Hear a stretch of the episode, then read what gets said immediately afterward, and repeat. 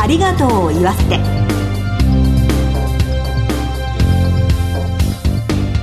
こんにちは。番組パーソナリティの栗林さみです。前回に引き続きコメンテーターは全日本総裁業協同組合連合会理事の吉村美沙さんです。どうぞよろしくお願いします。吉村です。よろしくお願いいたします。前回は瀬川栄子さんからお父様の瀬川慎さんとのお話を中心に伺いましたよね私も知らなかったんですが親子2代で「紅白歌合戦」に出場されたというお話も大変印象的でございました。そうですよね。またその親子の絆があって今の瀬川栄子さんがいらっしゃるんだなということがよく分かりましたよね。今回も引き続き瀬川栄子さんをゲストにお迎えして人との出会いや絆命の大切さについて考えてまいります。早速この後ご登場いただきます。どうぞお楽しみに。ハートライフありがとうを言わせて。この番組は安心と信頼のお葬式全総連全日本総裁業協同組合連合会の提供でお送りします。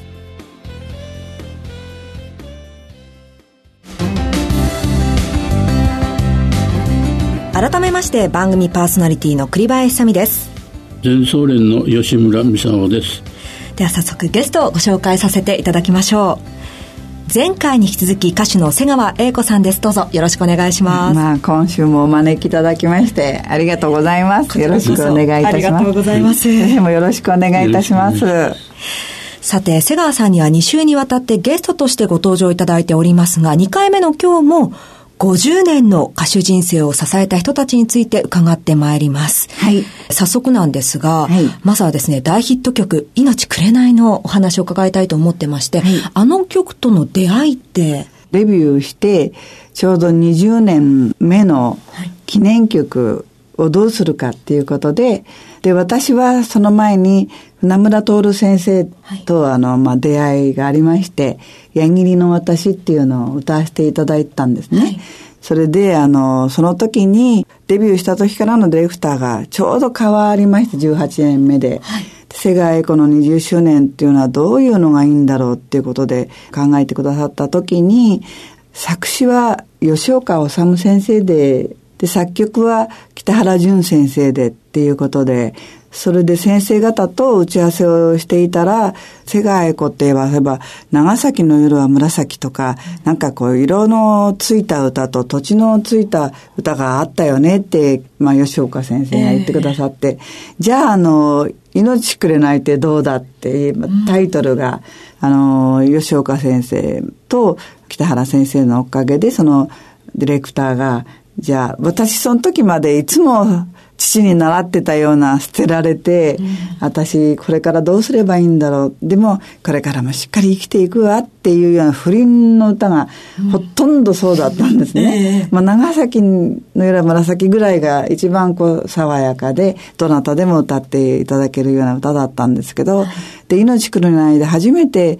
夫婦ものって私たち言うんですけど、うん。夫婦の歌を歌わせていただけるっていうことで大変張り切っておりまして、はいでもあの当日吹き込みであの吉岡先生がもういらしててでだいぶ固まってきたところにあの北原先生がちょっと遅れていらしてあもうこれで大体いいんじゃないかっていうのに北原先生の意見がまた新たに加わったので、うん、もう全然違う形になってしまいましてで歌いながら途方に暮れてでも自分は20周年だからここでメソメソ悩んでてもしょうがないんだ。先生方の意見を聞きつつ、ディレクターの思いも聞きつつ、じゃあ自分の、まあ、味って言いますか、世界エコの世界ってものも出したい。だいぶ長く、あの、時間はかかりましたけれども、うん、命くれないが出来上がったんです。まあ、そう思うと、20周年のその年というのはヒット曲が出たりとか、いろいろ印象的だったと思うんですけど。あのー自分のほっぺたを何回つねったでしょう、うん、あそうですか。はい。先週お話しさせていただいた長崎の夜は紫の後、はい、そして毎年出していただいてるのにもかかわらず代表的な歌はなかったんですね、うん、で私はもう半ば諦めかけて歌い手だってそういつまでも会社に置いてくれないし、会社のなんとかその力になれるようにお返しするように、いろんなところに曲が出るたんびにキャンペーンに行ったんです。うん、で、この歌もやはり20周年ということで後がないと。はい、これがもしダメだったらやめた方がいいのかなって。で、あの、この時も精力的にキャンペーンっていうと当時いろんなところスナックさんですとか、キャバレーさんですとか1日6件7件と夜はい歌うんですね、えー、その時にあの私はあのレコード店さんのお店の一角ですとか、自宅の一間を借りたり、レコード会社の方のお家を泊まらせてもらったりして、はい、これから頑張ろうと。この歌を歌ってしばらくしてから大変反響が、関東エリアだけなんですけど、関東6県でこう、すごい人気のあるカラオケ番組があったんですね。そこに、あの、何回か出させていただいてたら、数字が伸びてくるわけですね。あの、そしたら、あの、東京に、例えば、あの、広島ですとか、四国ですとか、北海道から出張でいらしてる方もたくさんいるじゃないですか、サラリーマンの方で。はい、で、東京に来て命くれないをいいなときっと思ってくださったんだと思うんです。で、お家に帰ったらカラオケ屋さんに行って、あれ今こういう歌ないの？っていうことで、わーっとこう、何かこう、うねりのようなものがありまして、で、私も本当、なんとか頑張らなきゃって思ってたら、まあ、ある時、全国ネットの番組に出る機会があって、そこで歌わせていただけたんですね。そしたら、その次の日から、今日ね、瀬川くん、5000枚オーダーが来たよって。えー、5000枚、1万枚、2万枚。これ自分に起こってることなの？って何回もこのほっぺたをつねって、で、私は確かに命くれないを引っ張ってね、来たんだと。それなのに途中から命くれないだけがバーッとした勢いで行っちゃうんです。私は必死にしがみついて、こういう大きな形で20周年を飾れたっていうこと、先生方への、やっぱりそのデビューをした時の新井先生、そして船村先生、私を掘り起こしてくださって、矢切の私を与えてくださった。広島、そして雨の中も、でいろんな先生のお力があって、で、吉岡治先生、北原淳先生のお力で、ドーンっていう、自分でびっくりっていう、本当にありがたいような、計4回も紅白に出させていただいてね、両親が元気なうちに喜んでもらってよかったなって、本当に思ってます。ヒットの裏にっていう気持ちありますよね、吉村さんね。努力されとるんですね。ねもうあの、本当タイミングってあるんだなって。うん、もう結構40に近かったんで、30代後半だったんで、ヒットという素晴らしい経験をさせていただいたことに、とても深く感謝してます。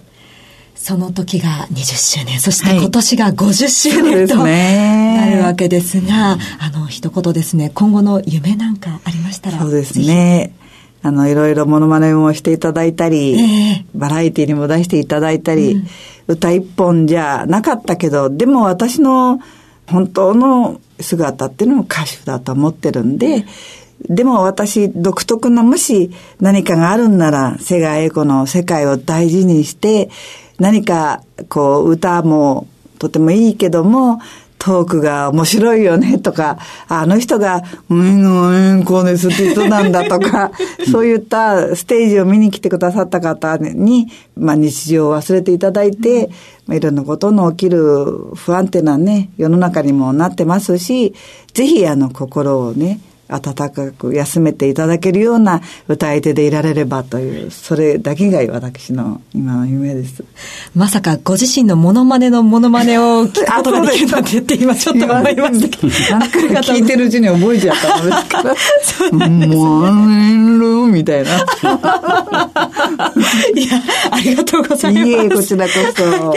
最後に、10月25日に日本クラウンからリリースされたばかりの新曲、白い宿をリススナーの皆さんにお聞きいただきたいなと思っているんですが、はい、本当に切ないね。愛の歌。私ね、自分で言うのもなんですけど、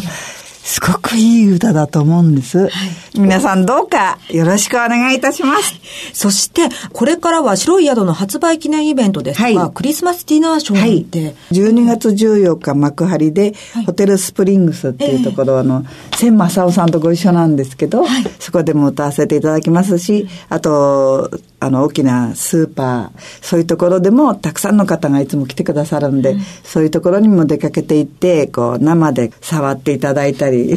触っていいんですか？いいんです。私ちょっと欲求不満で、夫がもう最近全然触って、無視されて、えー、ぜひ皆さん、その時には応援に来てください。はい。ぜひ足を運んでください。はい、お願いいたします。2週にわたって50年間の歌手活動の中での出会いや絆についてお話をいただきました。ゲストは瀬川栄子さんでした。ありがとうございました。本当にありがとうございました。皆さんもお元気で。全日本総裁業協同組合連合会全総連は命の尊厳ご遺族の悲しみ一人一人に寄り添ったサービスを何よりも大切に考えご遺族の心を形にする。地域密着の葬儀者が集まる全国ネットワークです。全総連加盟店ではお葬式の専門家である葬儀事前相談員総裁ディレクターが皆様からのご相談をお受けしております。お葬式のご依頼は安心と信頼の全総連加盟店まで。詳しくは全総連ホームページをご覧ください。すべては個人ご遺族のために。全総連。全総連。瀬川栄子さんの新曲白い宿なんですけれどもこの時期にぴったりの素敵な曲でしたね。ということで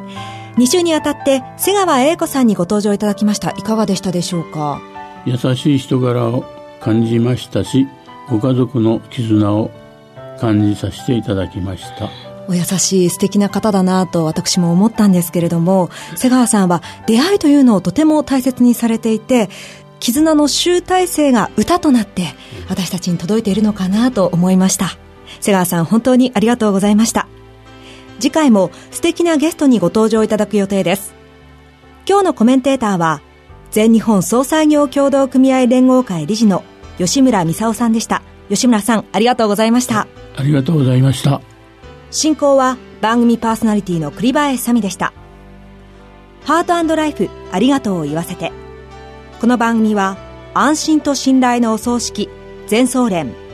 全日本総裁業協同組合連合会の提供でお送りしました。